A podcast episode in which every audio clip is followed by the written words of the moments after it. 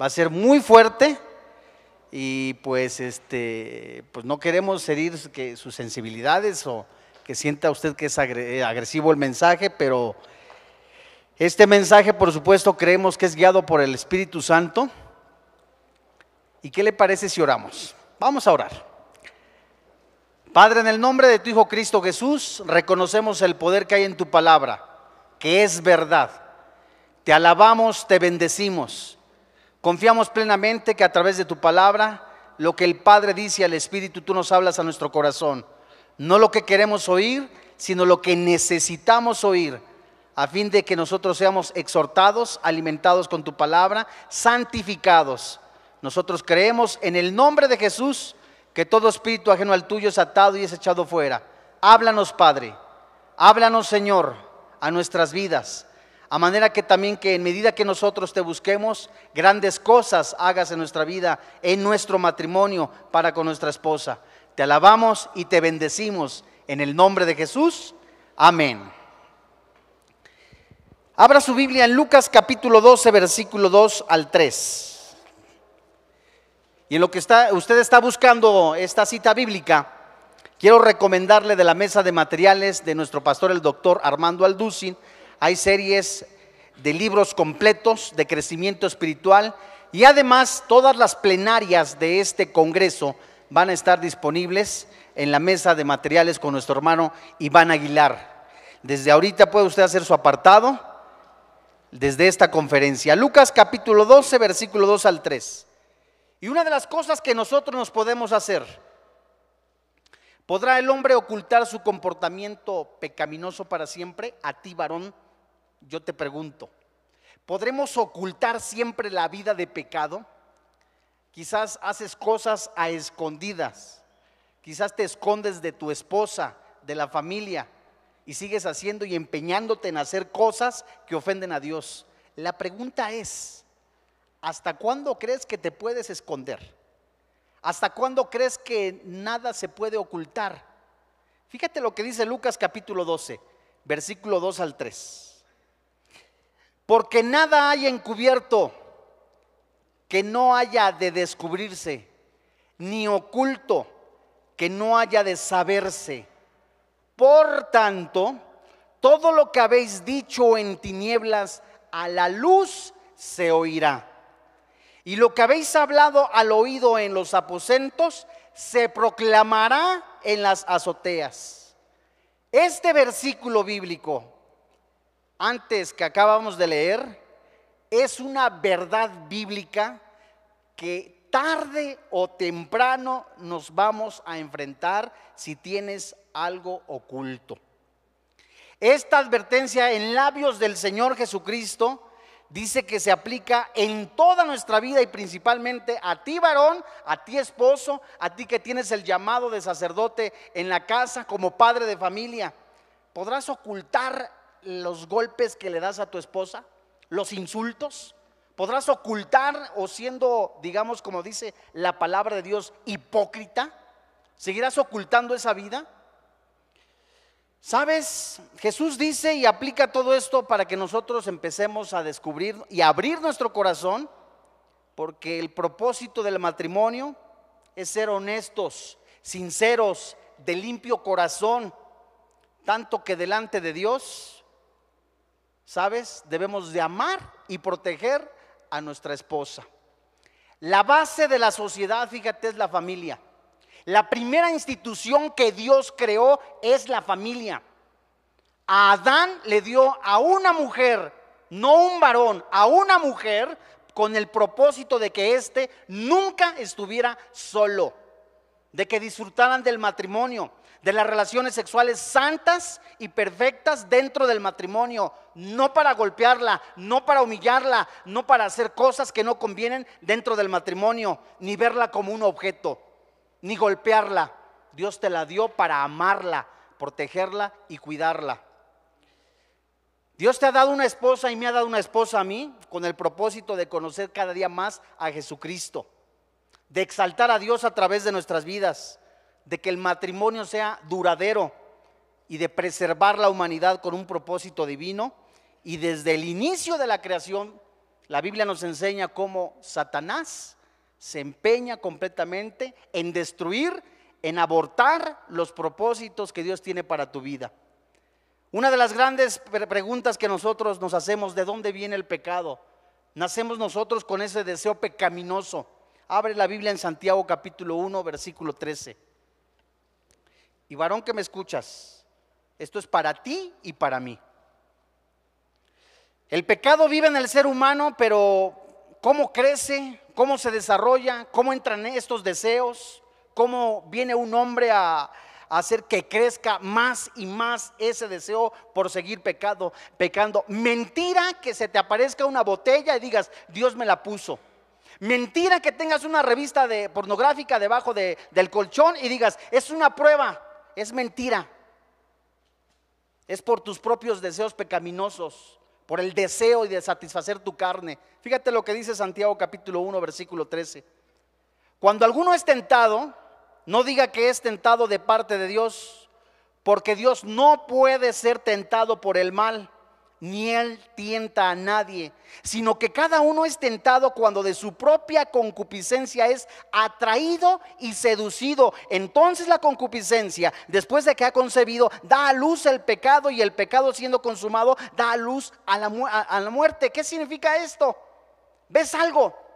Algo que no debe de ser, que no es agradable delante de Dios. Y en el momento que tú lo estás viendo ya te lo imaginas. Y así como se prepara un bebé dentro de la matriz de, una mujer, de la misma manera el pecado se está concibiendo, da como fruto la muerte, el pecado.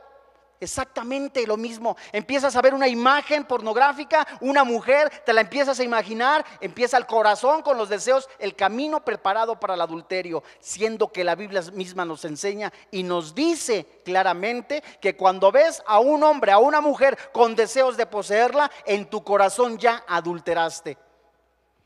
La Biblia describe una lista de pecados, la cual llama obras de la carne. Esta está en Gálatas capítulo 5, versículo 16. Vamos a leerlos. Digo pues, andad en el Espíritu y no satisfagáis los deseos de la carne. Porque el deseo de la carne es contra el Espíritu y el del Espíritu es contra la carne. Y estos se oponen entre sí para que no hagáis qué? Lo que quieras. Pero si sois guiados por el Espíritu, no estás bajo la ley. Y manifiestas son las obras de la carne, que son adulterio, fornicación, inmundicia, lascivia, idolatría, hechicerías, enemistades, orgías, borracheras, homicidios. Y lo último que dice en la lectura, dice, y cosas semejantes a estas. Oye, ¿es que es malo entonces ver la pornografía? Es algo semejante al adulterio acerca de las cuales dice la palabra de Dios os amonesto, como ya os los he dicho antes, que los que practican tales cosas, ¿qué? No heredan el reino de Dios. Oye, ¿a poco es malo ver? ¿A poco tiene algo de, malo que yo vea una chava eh, con deseos de, oye, pues si son deseos, simplemente te voy a citar tres ejemplos de cómo entra ese pecado por los ojos. El morbo, la lujuria, y si dejas que eso empiece en tu corazón a crecer y a crecer aún más, va a ser más difícil que lo saques. Fíjate, tan solo en Génesis 3:6, la mujer vio que el árbol era bueno.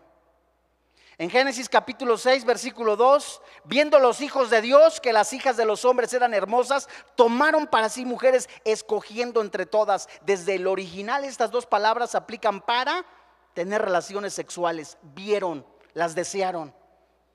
Exclusivamente a las mujeres con el propósito de tener relaciones sexuales las tomaron. Génesis 9:22. Cam, padre de Canaán, vio la desnudez de su padre y lo dijo a sus dos hermanos que estaban fuera. Fíjate muy bien, la palabra ver tiene varias aplicaciones. En el original hebreo es ra. Entre estas aplicaciones es observar examinar, explorar, gozar, gustar, intimidar, contemplar. Es decir, Cam vio a su padre explorándolo con deseos de tener relaciones sexuales. Los hombres que estaban en Sodoma y Gomorra vieron con deseos de tener relaciones sexuales. Y tú cuando ves pornografía, ¿con qué objeto las ves? Tengo un artículo y una investigación titulado La pornografía mercancía para gustos depravados. Aquí solamente menciona nueve tipos de pornografía, sin contar la que se vende por teléfono y también la de internet. Y está dividida en dos, en dos cosas. La línea divisoria es entre la pornografía leve y la pornografía fuerte. La pornografía leve está considerada aquella que se vende en puestos de periódicos.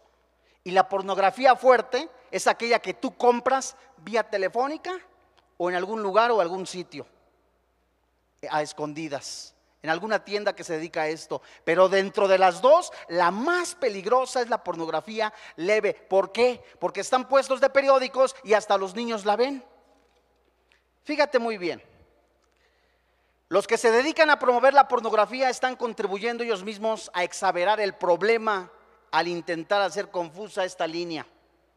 Y en Estados Unidos, la pornografía leve causa mucho más daño debido a que está en muchos negocios o establecimientos. Pero ¿cuántas clases de pornografía existen de acuerdo a esta investigación que se consideran la pornografía leve? Y esta únicamente se limita a la pornografía que vamos a mencionar. De las 10 tipos de pornografía que consumen algunos seres humanos está la bestialidad, es decir, relaciones sexuales con animales, que se venden películas en tianguis y se venden también en muchos lugares en la vía pública. Cautiverio y tortura es la segunda tipo de, tipo de pornografía.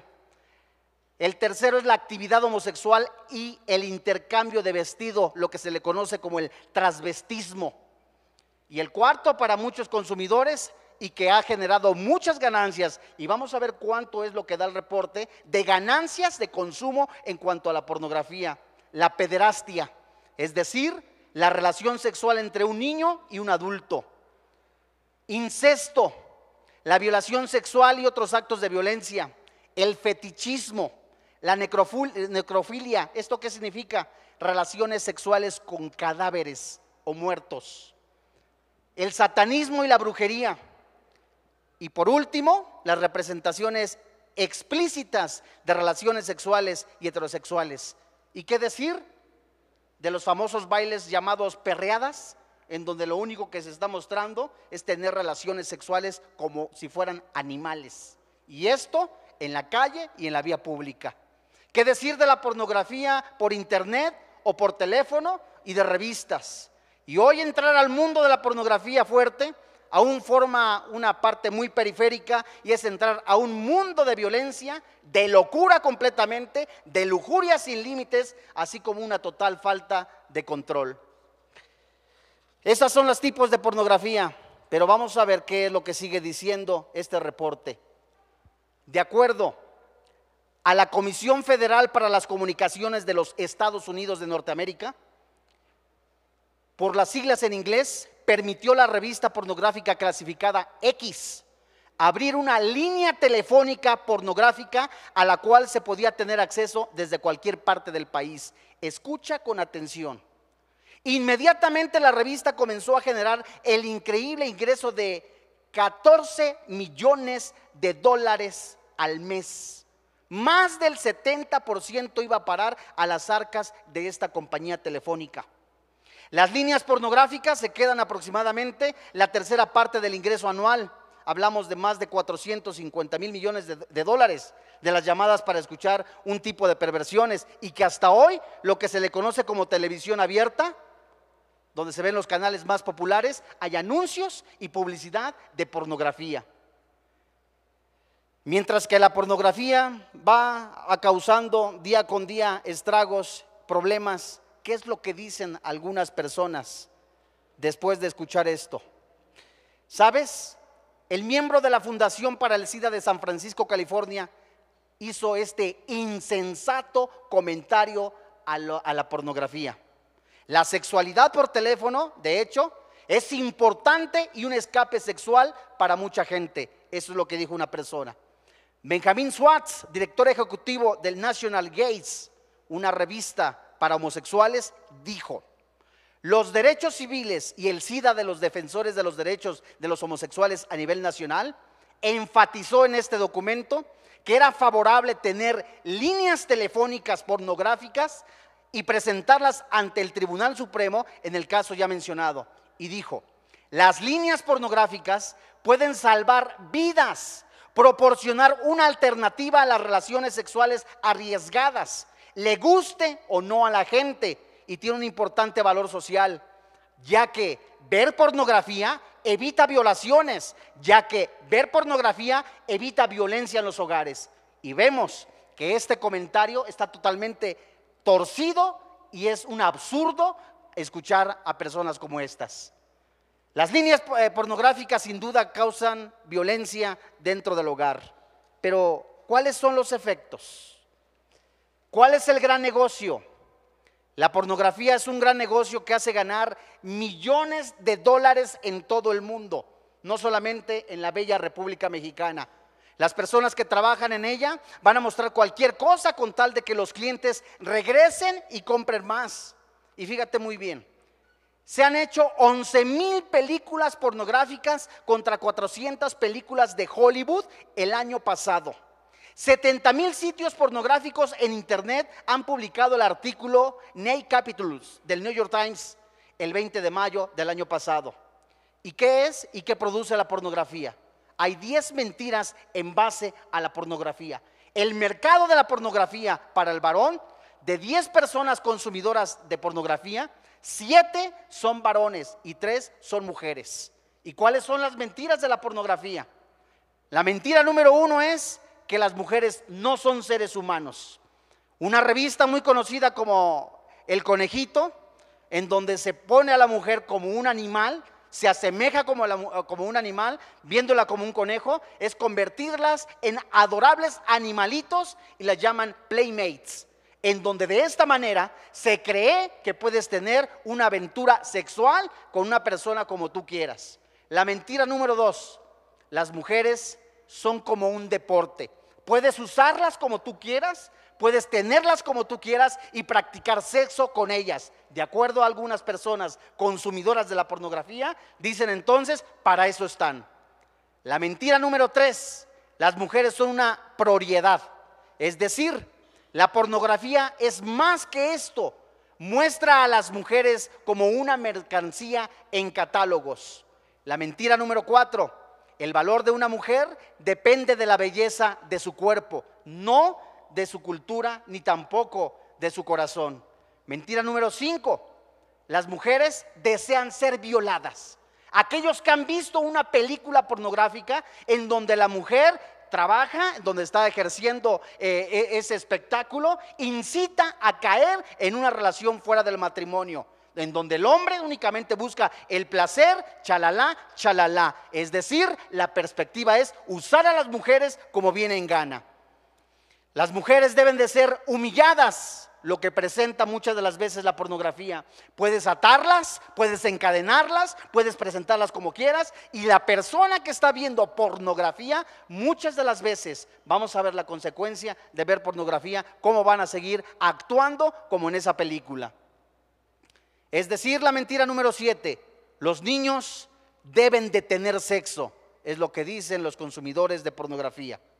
Mentira número ocho, es decir, uno de los éxitos de la pornografía es tener sexo con niños, aparentar serlo, la famosa colegiala, el famoso estudiante, la famosa estudiantita, y presentar desde una manera tener relaciones sexuales con niños. Mentira número siete, ocho, el sexo imprudente es divertido. ¿Qué significa esto? La pornografía agrega algunos elementos peligrosos o ilegales para hacer el sexo más interesante. Esto nos hace pensar que el sexo no es divertido, sino es raro. Y la mentira número nueve es, la prostitución es atractiva. La pornografía proporciona imágenes de prostitución y muchas de las mujeres que aparecen en estos materiales caen en la prostitución porque buscan, entre comillas, la libertad que no tienen.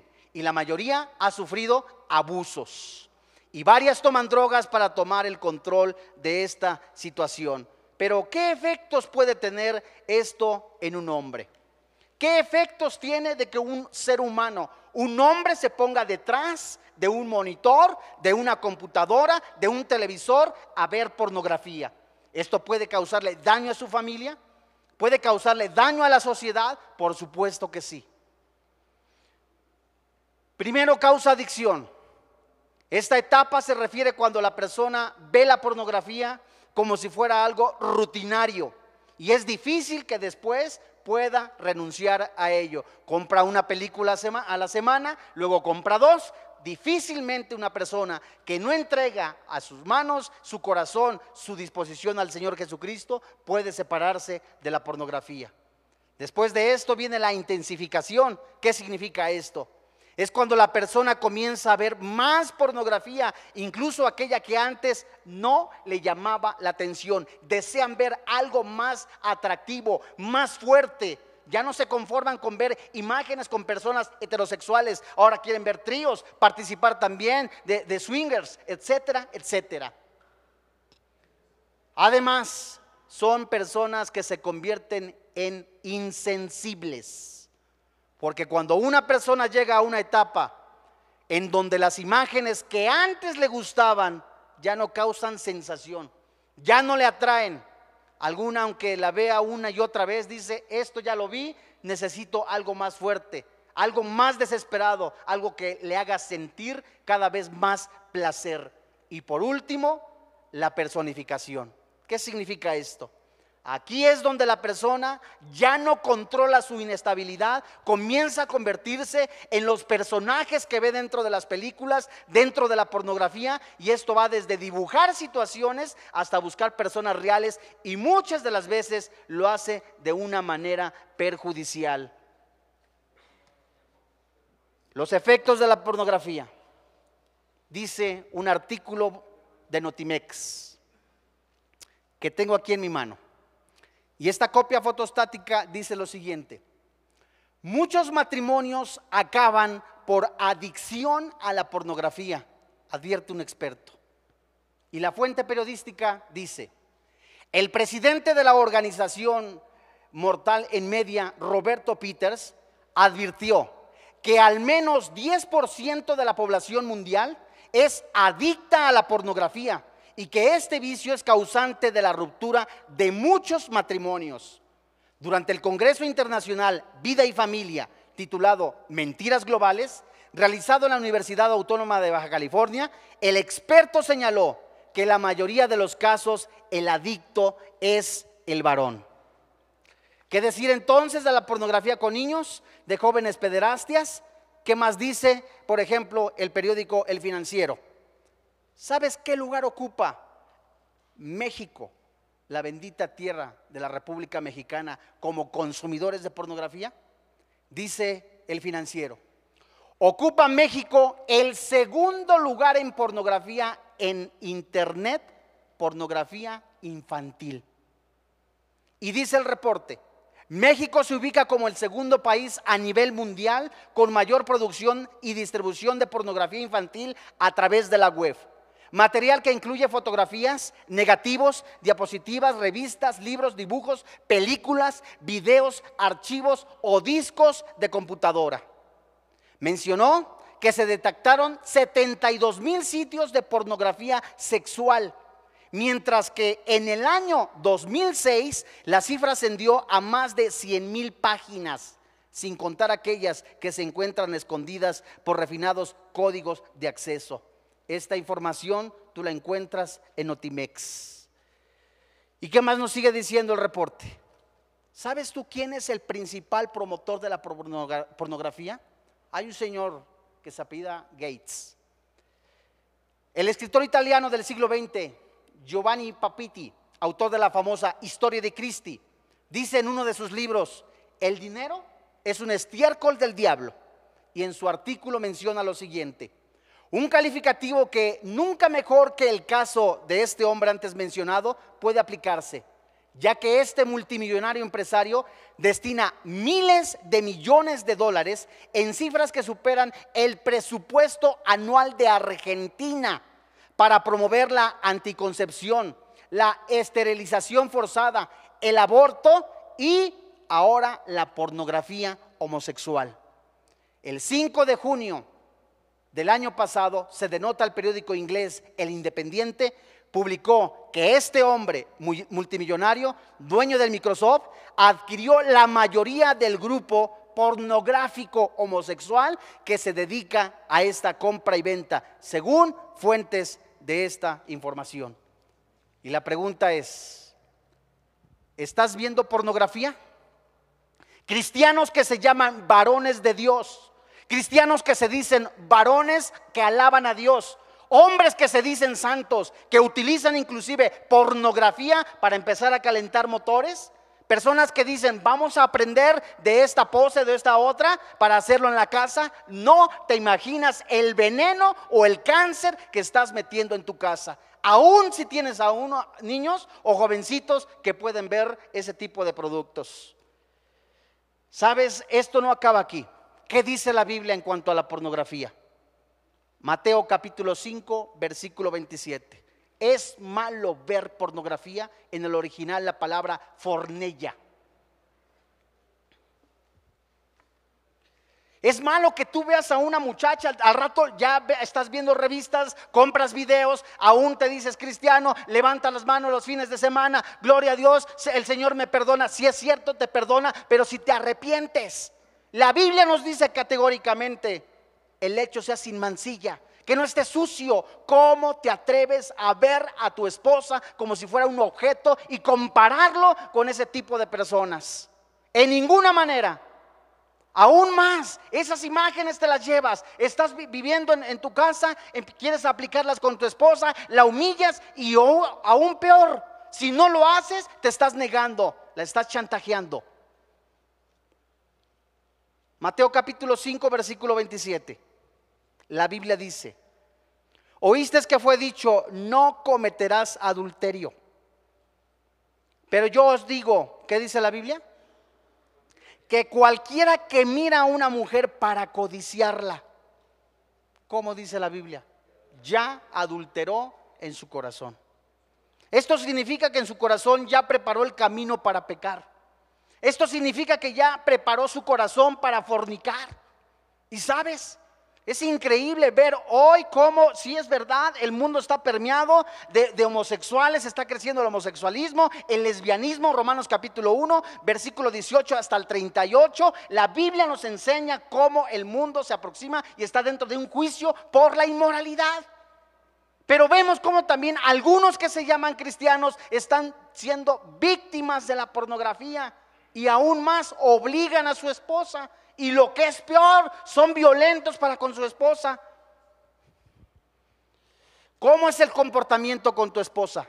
¿Cómo estás tratando a tu esposa? ¿Qué cuentas le vas a dar a tu esposa de cómo la tratas, de cómo le hablas? Colosenses capítulo 3, versículo 19. Dice la Biblia, antes de leer este versículo, de Noticieros Televisa, dice este reporte. Aumenta violencia contra las mujeres. El, el, estudio del Instituto Nacional de la Mujer reveló que siete de cada diez hogares sufren violencia y se considera una grave enfermedad social. Y el periódico informa, en México la violencia eh, contra las mujeres se considera ya como una grave enfermedad social que afecta a más de 9 millones de, de mujeres en todo el país. Según el Instituto Nacional de la Mujer en México, cada día mueren entre 10 y 14 mujeres víctimas de violencia extrema porque el marido se le pasó la mano. Y de acuerdo al Instituto de las Mujeres del Distrito Federal, ve las cifras de violencia contra la mujer en el mundo. En Chile, el 60% de las mujeres que viven en pareja sufren algún tipo de violencia doméstica y más del 10% agresión grave. En Colombia, el más del 20% de las mujeres han sido víctimas del abuso físico, 10% han sido víctimas de abusos sexuales en Ecuador, el 60% de mujeres residentes en barrios pobres de Quito han sido golpeadas por su pareja. En Perú, el 70% de los delitos denunciados a la policía están relacionados con casos de mujeres golpeadas en sus maridos. Y en México, la preciosa, bella ciudad de la esperanza, el 70% de las mujeres aseguraron sufrir violencia por parte de su pareja. 70% de las mujeres han sufrido violencia en su hogar. ¿Cuántos son los tipos de violencia? Hay violencia verbal, psicológica, hay violencia física. ¿Y qué dice la Biblia de cómo tú y yo tenemos que tratar a la esposa? Colosenses capítulo 3, versículo 19. ¿La tienes? Maridos, amad a vuestras mujeres y no seas ásperos. ¿Cómo dice la Biblia? No seas qué? Áspero con ellas. Hijitos, obedeced a vuestros padres en todo porque esto agrada al Señor. ¿Sabes qué significa la palabra aspereza? Es impresionante lo que dice la palabra de Dios. En griego se escribe pi cría, P de Pedro, I de híjole, K de kilo, R de Raúl, I de híjole, A de Alberto, picria. ¿Y sabes qué significa la palabra aspereza? Cortar con un objeto pulso cortante. Rasgar sentimientos, rasgar el corazón, amargar la vida de otro, atravesar veneno amargo. Es decir, el varoncito que llega y le dice, eres una estúpida. Sencillamente la palabra de Dios dice que le estás atravesando el corazón, la estás rasgando. Eres una persona que refleja amargura, nada más. Es la manera en que muchas personas están hablándole a su esposa. Eres una tonta, eres una buena para nada, eres una inútil, ni me hubiera casado contigo. Pues eres más tonto tú porque tú la escogiste. Y la Biblia nos habla a ti y a mí, varón, a que nos portemos varonilmente. La esposa no nos dio para que nosotros la, ridiculizáramos ni la tomáramos en menos. Imagínate el tremendo daño de que tú le haces espiritual, psicológica y moral cuando le hablas tú así de esa manera a tu esposa. Áspero, no seas áspero. Mira nada más. Yo mejor ni me hubiera casado con esta. Otra vez hiciste tragar esto. Que no, yo me estoy lavando el lomo para hacer esto. Estoy haciendo lo otro. No seas áspero. Estás cortando el sentimiento de ella, le estás rasgando el corazón, lo estás atravesando. Es lo que significa la palabra aspereza. Ay, otra vez estás llorando. Ay, otra vez estás haciendo eso. ¿Te imaginas las cuentas que vas a dar con tu creador por hablarle así a tu esposa? Inútil, dice Paquita, la del barrio. ¿Y la mujer qué es lo que dice? Animal, rata inmunda, ponzoñoso. ¿Sabes por qué? Porque esa mujer ha sido víctima y las mujeres que han sido víctimas de, varones de esa índole, que pues se sienten identificadas y arriba Paquita, la del barrio. Pero el varón, a la esposa no le fue dada al varón para, para lastimarla. Es increíble lo que dice la palabra de Dios. Como Cristo trata a la iglesia, pregunta, ¿cómo tratas a tu esposa? Ya no tienes trabajo, ya te falta esto, no siempre es porque tratas mal a tu esposa, pero sí puede ser una evidencia. Esposo, para que tus oraciones no tengan estorbo. Te voy a hacer cuatro preguntas. Tú solito contéstatelas. ¿Has amargado la vida de tu esposa o la has hecho feliz? ¿La has amargado? Y todavía le preguntas hoy, oye, ¿qué? Ay, por tan poquita cosa ya te pones al brinco. Ay, nada más porque te pateé y te azoté, te arrastré de las greñas. ¿Por eso te enojas? ¿Has amargado la vida de tu esposa? ¿O la has hecho feliz? ¿Y quién pide primero consejería de los dos? ¿Ella o tú? ¿Consideras que tú lo sabes todo? Y por último, ¿Menosprecias el consejo de tu esposa cuando ella te habla de la Biblia? ¿Crees que tú lo sabes todo? ¿Crees que tú eres el varón de la casa? Tú llegas a la casa y, ah, no, yo soy el rey de aquí. Y si la, la esposa te pregunta, ¿yo quién soy? Tú no eres nadie, pues eres rey de nadie, fíjate. Proverbios capítulo 12, versículo 18.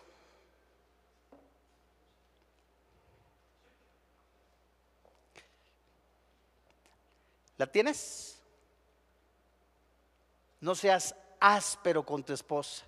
La pornografía, la violencia está creciendo en muchos hogares y Dios llama a frenarlos. ¿Qué cuenta le vas a dar al Creador, a tu Padre celestial de cómo tratas a tu esposa? Proverbios 12, 18, ¿ya la tienes? Hay hombres cuyas palabras son como qué? Golpes de espada. Mas la lengua de los sabios es medicina. ¿Cómo es un golpe de espada? La espada a la que se refiere este contexto bíblico no es a la que se le conoce la espada corta, la machaira. No, era la espada larga, la de guerra. ¿Te imaginas cuando llegan a apresar a, a Jesucristo? ¿Y quién fue el que salió? Pedro, ¿no? Y Pedro sale con la espada desenvainada y rájales. Y este cuate no iba completamente únicamente a cortarle la espada. Iba directamente a matar al soldado. ¿Y qué haces tú cuando le hablas a tu esposa? Le deseas la muerte. Le dices insecto, buena para nada, estás gorda, estás panzona, estás vieja. Esas palabras hieren. Esas palabras no solamente ofenden, esas palabras rasgan el corazón. No seas áspero. ¿Cómo hacen estas palabras como espada? Literalmente cortan los sentimientos, cortan ilusiones, cortan el amor. Y la pregunta es, tú solito con Dios, ¿cómo le hablas a tu esposa? ¿Cómo le estás hablando a tu esposa de tal manera que diga, sabes qué, mi amor, de verdad eres la mujer más hermosa, te alabo, sabes, eres preciosa? ¿O cómo le estás diciendo? ¿Cómo la tratas? Ay, oye, ¿sabes qué, hermano? Pues no seas tan cursi. Oye, entonces cantar es una cursilería. Entonces escribirle un poema es una cursilería. ¿Hace cuánto no le regalas una rosa a tu esposa? Vamos, ¿hace cuánto no la llevas siquiera a los tacos? ¿Hace cuánto que no le regalas algo? Ah, ¿sabes qué? Agarra del mandado, agarra esto. Oye, es que por lo menos quiero para comprarme un chocolate. Aguántese. ¿Qué no estás viendo cómo estamos? ¿Cómo le estás hablando a tu esposa? A manera de enseñanza, de burla, de enojo. ¿O sacas la Biblia para controlarla?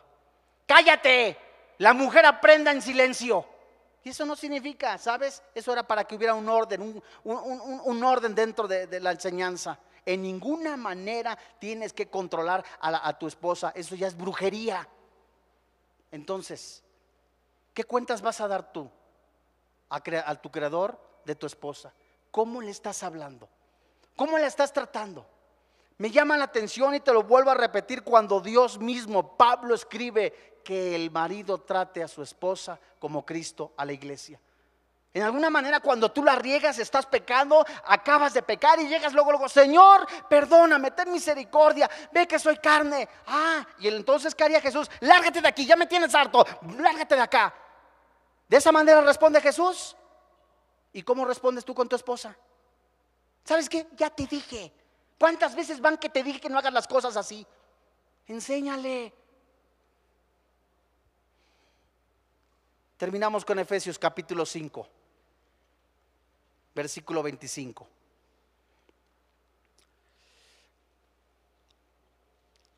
Es una responsabilidad y es un privilegio hermoso estar casado para que el varón no esté solo. Ay de aquel del solo, ¿cómo se calentará? ¿Cómo tendrá calor?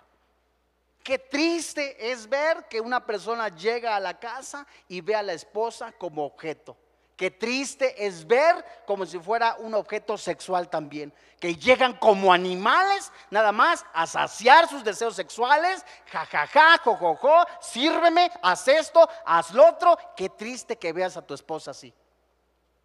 Y discúlpame la expresión, pero mujeres que no han tenido ni un orgasmo, porque el varón nada más llega egoístamente a saciar su carnalidad, a saciar su deseo. Y sabes qué, si te vi, qué bueno. Y luego cada quien a su esquina a dormir. Qué triste es eso. Y la Biblia nos llama a sanarnos, a restaurarnos, a amar a la esposa.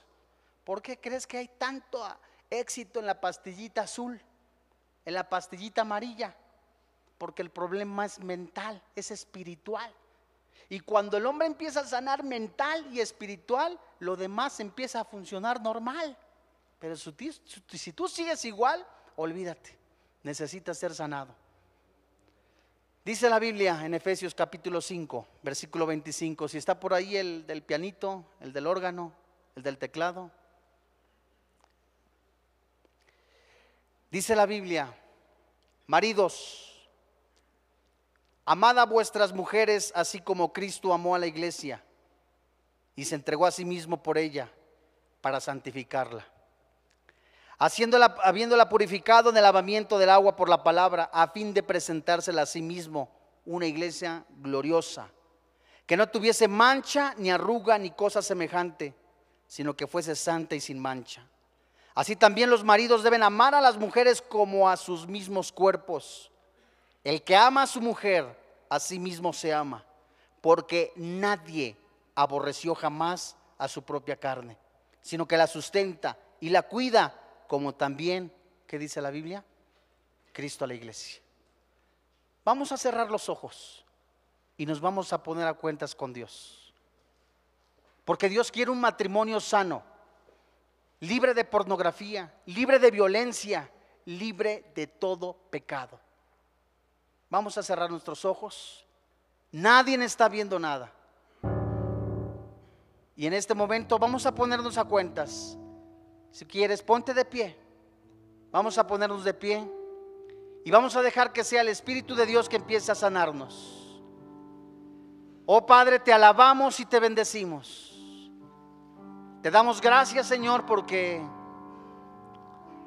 eres tú quien ha hablado a nuestro corazón, a nuestra alma, a nuestra mente, a manera de seguir perfeccionarnos. Varón, si quieres tú levanta las manos y hoy, si estás en algún problema, mira, Dios ha venido a traer libertad a los cautivos. Libertad a aquellos que están siendo oprimidos por la violencia, por la, la pornografía, por aquello que está dañando tu matrimonio. No te dé pena, varón. Hoy es el día en que el Señor, el Jehová de los ejércitos, el Rey de Reyes, te recuerda que Cristo te da la salvación, la sanidad, la libertad. Hoy es el día en que tienes que recordar que la sangre de Cristo nos lava y nos limpia. Oh Padre, te doy gracias. Gracias Padre porque sigues hablando a nuestra, a nuestra alma, a nuestro corazón. Padre, ve estos varones que hoy han venido a recibir de tu palabra, a recibir consejo sabio de tu escritura. Hoy en este día, Señor, tú que conoces los corazones, Tú que conoces cada matrimonio representado aquí en este lugar, sana, restaura. Y ahí, varón, desde tu lugar, pide con todo tu corazón y dile al Señor, yo me arrepiento de este pecado. Dile, ya sea de la pornografía, de la violencia, de la falta de atención para con tu esposa, de la pereza. Y dile, yo me arrepiento de este pecado. Yo te doy gracias, Padre, porque yo creo que tú sigues hablando a mi vida para perfeccionarme. Yo creo, Dios, que soy más que vencedor en el poder del nombre del Señor Jesucristo, que soy más que vencedor en el poder de tu palabra. Yo creo que la sangre de Cristo me lava y me limpia. Yo te doy gracias, Padre porque en este momento yo te entrego este pecado. Yo te entrego y soy libre en el poder del nombre del Señor Jesucristo. Te entrego la violencia, te entrego la inmoralidad, te entrego esta carga en el nombre de Jesús. Te alabamos, Padre, y así como están todos, la Biblia dice que de tal manera amó Dios al mundo que dio a su único Hijo, para que todo aquel que en Él cree no se pierda, mas tenga vida eterna. Hoy quizás es primera vez que has escuchado este mensaje o ya son varias veces, pero hoy no salgas sin decirle a Jesús, entra en mi vida. ¿Qué debo de hacer? Eh, te debes de preguntar. Únicamente repite esta oración que está en la Biblia. Padre, yo creo que el Señor Jesucristo se puso en mi lugar pagando todos mis pecados.